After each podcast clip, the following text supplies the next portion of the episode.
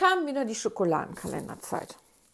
Den Kalender, den habe ich stets gut im Auge behalten, wenn der Markus bei uns zum Spielen war. Sicher war sicher. Es folgte der Tag, an dem der Nikolaus am Abend kam und ich wieder mit viel Glück an der Route des Knecht Ruprecht so gerade mal vorbeigeschlittert bin. Was mich nun wirklich echt wunderte, jetzt wo ich im Idützgen-Alter war. Der Heiligabend mit vielen Geschenke folgte. Ein Kinderwagen mit einer neuen Heulpuppe drin, die genauso Haare hatte wie mein Schulfreund der Chris. Ein richtig echtes leuchtend rotes Mädchenrad und gelbblaue Disco-Rollschuhe. Hatte das Christkind da extra im Paketchen noch unter den Baum gelegt für mich. Eine Carrera-Bahn, die lag wieder nicht unterm Baum. Obwohl ich die wirklich, wirklich dick Mama ihren Katalog angemalt hatte. Wir spielten dann mit Michas Playmobil Rittenburg in der Diele und die Ollen ließen das Festchen wieder beginnen. Nach Weihnachten gab es bekanntlich Silvester. Und dieses Silvester bekam ich zum ersten Mal richtige Knaller. Keine Knallerbsen mehr, ne. So richtige, richtige, echte Knaller zum Anzünden mit dem Feuerzeug. Papa nahm mich an dem Morgen vor Silvester an die Hand und wir liefen an der Barackenwege vorbei. Rüber über die Ampel, an der Bude vorbei, quer über den Markt und dann standen wir da vor Sturhahn. Sturhahn, das war der Laden, wo der Papa immer Lotto spielte und hoffte, da der samstags da den Jackpot, die 100.000 Mark gewinnt. Damit wären wir dann gemachte Leute gewesen, sagte der Papa immer. Im Sturhand gab es auch Schulsachen wie Hefte, Schnellhefter, Zeitungen, die die Mama immer so gern gelesen hat, aber auch Donald Duck und Mickey Mouse Hefte, die ich so sehr mochte. Ab und zu bekam ich da auch noch so eine neue Märchenlangspielplatte, aber eben zu Silvester gab es hier auch Knaller. Der Kappa kaufte alle Knaller, die es gab. So voll war meine Plastiktüte mit Knaller. Ich kann mir gar nicht vorstellen, dass die, nachdem wir mit der Bestellung fertig waren, überhaupt noch Knaller hatten. In meiner Tüte waren Judo-Fürze, Frösche, Pizzeblitze, Partyknaller, Geisterblitzer, Blitzbälle, wilde Biene und das nicht alles so hieß. So konnte ich es kaum abwarten, dass es Silvesterabend war. Stolz, mit der Tüte voller Knaller liefen wir nach Hause. Draußen vor der Haustüre hörte ich schon das Knallen, was da in der Schonung war. Ich konnte mir da schon denken, dass die Ulrike mit der Frank und der Rest der Bande schon ein paar Knallerchen in der Schonung abgefeuert hatten.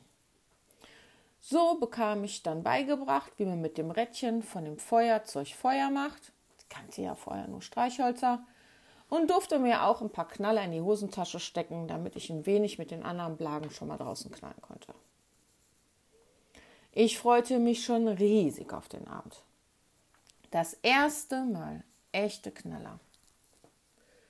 Knallen und nicht die doofen Erbsen, die ich sonst nur von der Haustüre aus rauswerfen durfte.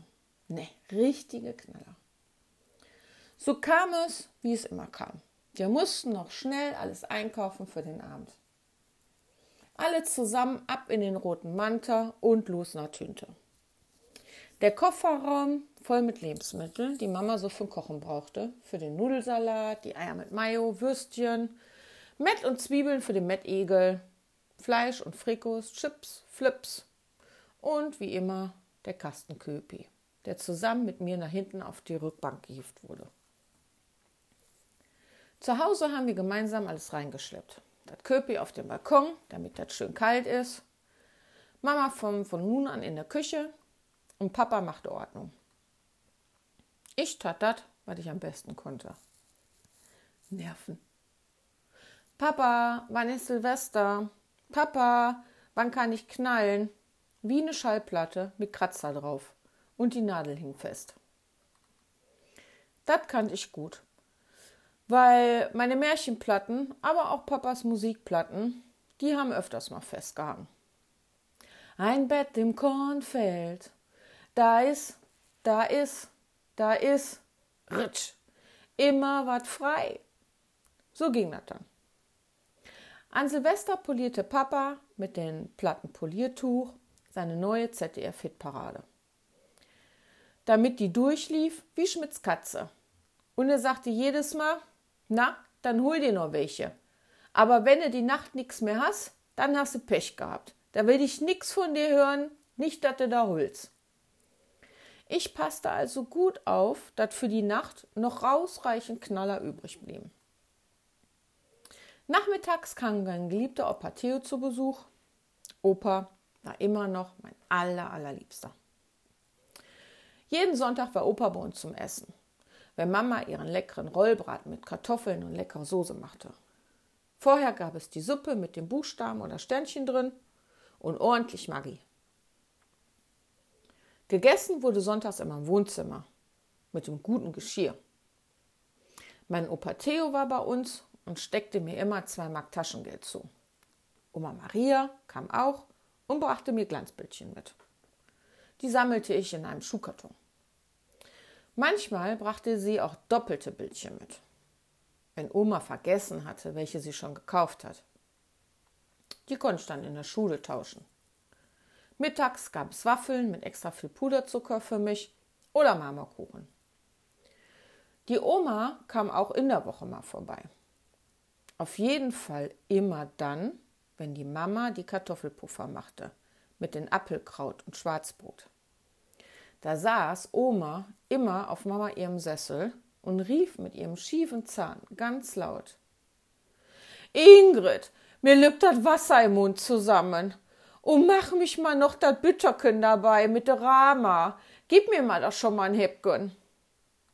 Meine Mama prötschelte also in der Küche die Reibekuchen und Oma ließ es sich nicht zweimal sagen, wenn die frische Reibekuchen fertig waren.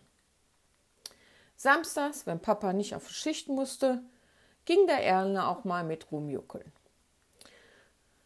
Und da hörte man Mama immer mit Petras Mama auf dem Kaffeeträtschken der Olle ist mal wieder auf Jück. Und wenn er da am frühen Samstag auf Jück geht, dann kommt er erst an den späten Sonntag wieder. Meine Mama guckte dann immer ganz bedröppelt aus der Wäsche. Am Sonntag zog ihn dann immer den ganzen Tag ein Flappes. Meine Mama fand das nämlich nicht gut, wenn mein Vater alleine abdackelte. Die Mama hatte auch immer Hummeln in das Füttgen und wollte lieber mit dem Papa los im schicken neuen Fummel und sich mit dem ein Picheln gehen. Ja, nun kam es aber, wie es kam, am Silvesterabend. Die Bude war wie immer voll und dann war da drin mit Jimmy richtig was los. Nach und nach wurde meine feuerfreudige Familie immer schicker und man hörte nur noch vereinzelt von dem einen und anderen. Und jetzt nochmal mit Schmackes. Und da wollte mich de Schmierlappes doch glatt noch mal einen halben Puffi abknüpfen tun. Red mal bloß kein Schmürkes, tu da Butter bei de Fische, lass mal dat Gesülze. Dazwischen immer ein Plopp von de Köpi und dat laute Lachen meiner Tanten und Oma. So ging es den ganzen Abend, während wir Blagen in mein Kinderzimmer auf de Kopf stellten. Dann war es soweit. Wir Blagen wurden in das Wohnzimmer gerufen. Im Fernsehen sah man einen Mann reden. Die Ollen hatten alle ein Sektglas in der Hand. Wir Kinder bekamen auch ein Pinneken voll Sekt zum Anstoßen auf das neue Jahr. Dann zählten alle laut rückwärts und die letzten Sekunden im Jahr und es folgte ein lautes Frohes neues Jahr! Alle lagen sich in den Armen und tranken die Jute Plörre. Wir Blagen pichelten unsere Gläser leer und hatten ruckzuck die Schlappen aus, Schuhe an und raus zum Knallen. Die Ollen kamen erst zuerst alle mit und schmissen sich da noch mal ein paar dicke Böllerken in die Schonung rein. Da war immer richtige Kavenzmänner mit bei. Die bollerten so laut, dass ich mir die Ohren zuhalten musste. Ein wenig Muffe hatte ich schon bei den dicken Böllern. Als Micha das aber merkte, nahm der mich bei der Hand und sagte, dass du keine Angst haben musst. Das mit die dicke Apparellos, da pass ich schon auf, dass du keinen abkriegst. Hab mal keine Angst, Kleine. Also, wir blagen nun alle wieder raus und schön ballern. Und endlich konnte ich mit dem Knallen loslegen. Bei uns Blagen war nun richtig was los. Als die Tüte leer waren, sind wir auch wieder in die Bude rein und unsere Ollen waren bis dahin schon ganz schön schicker. Nach und nach hauten alle ab.